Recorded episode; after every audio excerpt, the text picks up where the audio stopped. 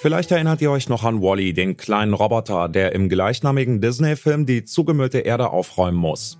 Schade, dass es den nicht in echt gibt, denn dann könnten wir ihn mal eben ins Weltall schicken, dort gäb's nämlich einiges zu tun. Immer mehr Schrottteilchen fliegen auf Umlaufbahnen um die Erde und dort krachen sie dann zuweilen mit Satelliten und anderen Objekten zusammen. Wir fragen uns deshalb heute, wie gefährlich ist Weltraumschrott? Mein Name ist Johannes Schmidt. Hallo.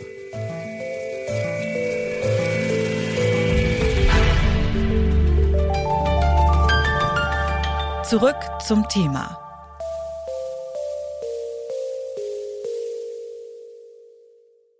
Was passiert mit Satelliten oder Raketen, die nicht mehr funktionieren?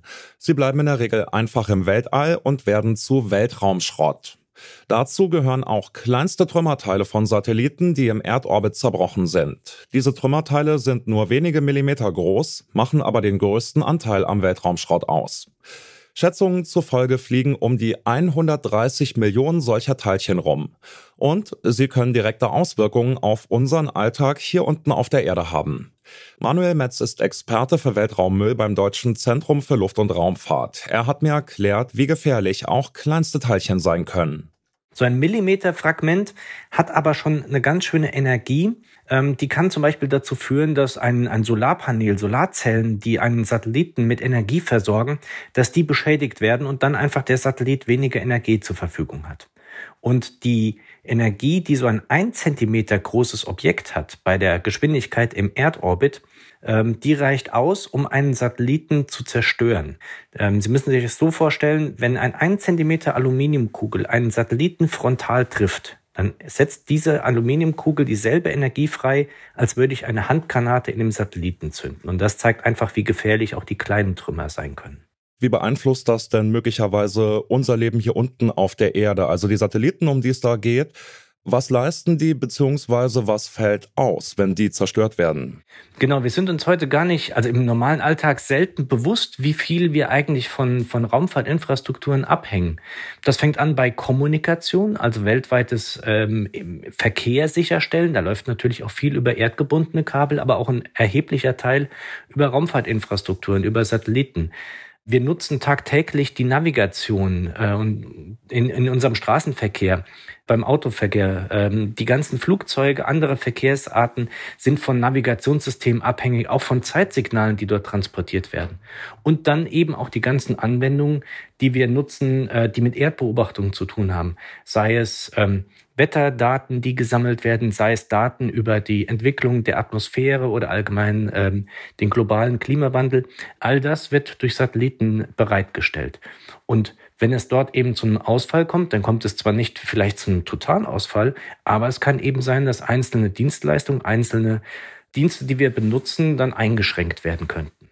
Welche technischen Möglichkeiten gibt's denn, um den Müll wieder einzusammeln? Also ich habe da ganz verrückte Sachen gelesen von Netzen oder sogar von Echotechnik. Was halten Sie da für vorstellbar, um diesen ganzen Schrott wieder aus der Umlaufbahn rauszukriegen? Genau, das ist eines der wichtigsten Punkte, um das wir uns auch, auch äh, kümmern, auch in internationalen Gremien.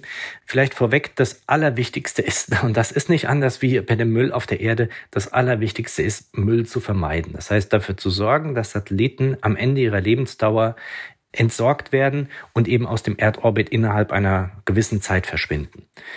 Und wenn man sich dann um das Thema Aufräumen äh, beschäftigen will, na, das ist tatsächlich nicht ganz einfach. Dafür braucht man wirklich ausgeklügelte technische Lösungen.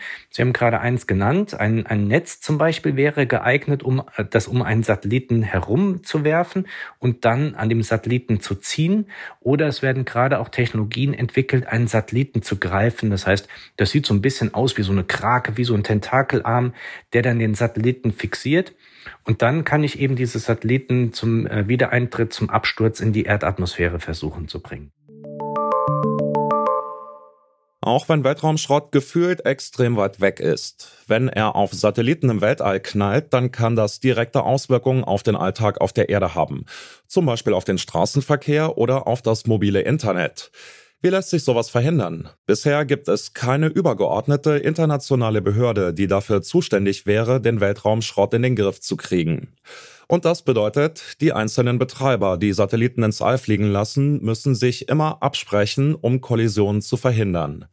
Und das wird zunehmend wichtiger, weil immer mehr Satelliten auch von privaten Betreibern ins All geschickt werden. Ein Beispiel ist das Projekt Starlink der US-amerikanischen Firma SpaceX, die Elon Musk gehört. Welche Möglichkeiten gibt es, auf internationaler Ebene gegen das Problem Weltraumschrott vorzugehen? Das weiß Tim Flora. Er ist Leiter des Büros für Weltraumrückstände bei der Europäischen Raumfahrtagentur ESA. Ja, wir haben natürlich erkannt, äh, weil wir auch Betreiber von Satelliten sind, dass der Verkehr und der, das Problem im Weltraum stark, stark zugenommen hat. Wir fahren zurzeit ungefähr ein bis zwei Ausweichmanöver pro Satellit und Jahr. Äh, das heißt dann natürlich, dass bei der ganzen Flotte von Satelliten wir permanent mit irgendwelchen Planungen von Ausweichmanövern beschäftigt sind. Und das geht allen Betreibern so. Also es wird Technologie benötigt, um das zu automatisieren, äh, auch einfacher zu machen und stabiler zu machen. Denn die Vorhersage ist, dass dass der Verkehr im Weltraum viel mehr zunehmen wird. Wir haben auch immer mehr Abhängigkeiten von dieser Infrastruktur im Weltraum. Also da muss viel passieren. Und das in der Tat entwickeln wir bei der ESA im Rahmen unseres Programms Space Safety. Also da geht es um die Sicherheit des Betriebs von Satelliten. Und das sind Sachen wie zum Beispiel Automatisierung, äh, besseres Finden von Objekten, bessere Berechnung von Wahrscheinlichkeiten und so weiter. Und das möchten wir äh, zur Verfügung stellen, den Betreibern von Satelliten. Und das läuft. Und als zweiter Aspekt möchte ich da vielleicht anmerken, dass auch das Zurückholen von Objekten, von ausgedienten Oberstufen und Satelliten ein immer wichtigeres Thema wird. Und da gibt es die Mission ClearSpace, die in wenigen Jahren so ungefähr 2025 herum starten soll. Und die soll zeigen, dass es möglich ist, ein Stück Weltraumschrott aus dem Orbit zu entfernen, also das Problem zu lösen. Wobei so ein, zwei Ausweichmanöver im Jahr jetzt eigentlich nicht so wild klingt. Ist das Problem denn schon so groß oder liegt das Problem eher in der Zukunft? Wie können wir uns das vorstellen? Ja, in der Zukunft wird es noch mehr wachsen. Das wissen wir. Also wir gehen aus, davon aus, dass es 30 bis 50 Prozent zunehmen wird in, schon in den nächsten Jahren. Und auch wenn ein bis zwei pro Jahr nicht so äh, viel scheint, muss man wissen, dass viel mehr Ausweichmanöver geplant werden. Wir versuchen natürlich nur die geringstmögliche Zahl auszuführen und Vorbereitung braucht Zeit und äh, unsere Daten, die wir haben, sind nicht gut genug, um schon sieben, acht, neun, zehn Tage vorher mit der Planung zu beginnen äh, oder enge Vorbeiflüge als sicher auszuschließen. Und ähm, wenn Sie eine Flotte von 20, 25 Satelliten haben, wissen Sie, dass Sie dann pro Woche ein Manöver machen. Und pro Woche ein Manöver bindet sehr viel Arbeitskraft. Und äh, das ist ein Punkt, das sind Kosten. Und auf der anderen Seite können Sie in der Zeit, wo der Orbit, also die Bahn des Satelliten geändert wurde, keine Daten, wissenschaftliche oder kommerzielle Daten gewinnen. Also das sind Zeiten im Betrieb, die ausfallen. Und das ist natürlich auch nicht, was wir wollen. Insofern ist das Ziel in der Tat, dass viel stärker zu reduzieren, sodass auch diese ein bis zwei pro Satellit und Jahr nicht mehr benötigt werden. Weltraumschrott wird zu einem immer größeren Problem. Die Menge an kaputten Satelliten und anderen Objekten im Orbit wächst nämlich immer weiter. Es gibt zwar Techniken, mit denen Weltraumschrott beseitigt oder sogar verhindert werden kann, damit ist das Problem aber noch nicht gelöst. Es braucht vor allem bessere Absprachen zwischen den Betreibern und Regierungen, die immer mehr Satelliten ins All schießen. Generell gilt, am besten lässt sich Müll vermeiden, indem ausgediente Geräte zur Erde zurückgebracht werden, nachhaltige Raumfahrt sozusagen. Und das war's auch schon wieder von uns. Wenn ihr Feedback habt, schreibt uns gerne eine Mail an kontakt@detektor.fm. Folgt zurück zum Thema auch gern bei Spotify oder Apple Podcasts. Mit mir zu den Sternen geflogen sind dieses Mal Mira Emmerling und Lars Fein. Produziert wurde die Folge von Andreas Propeller. Chefin vom Dienst war Charlotte Nate und mein Name ist Johannes Schmidt. Ich sag ciao und bis zum nächsten Mal. Zurück zum Thema vom Podcast Radio Detektor FM.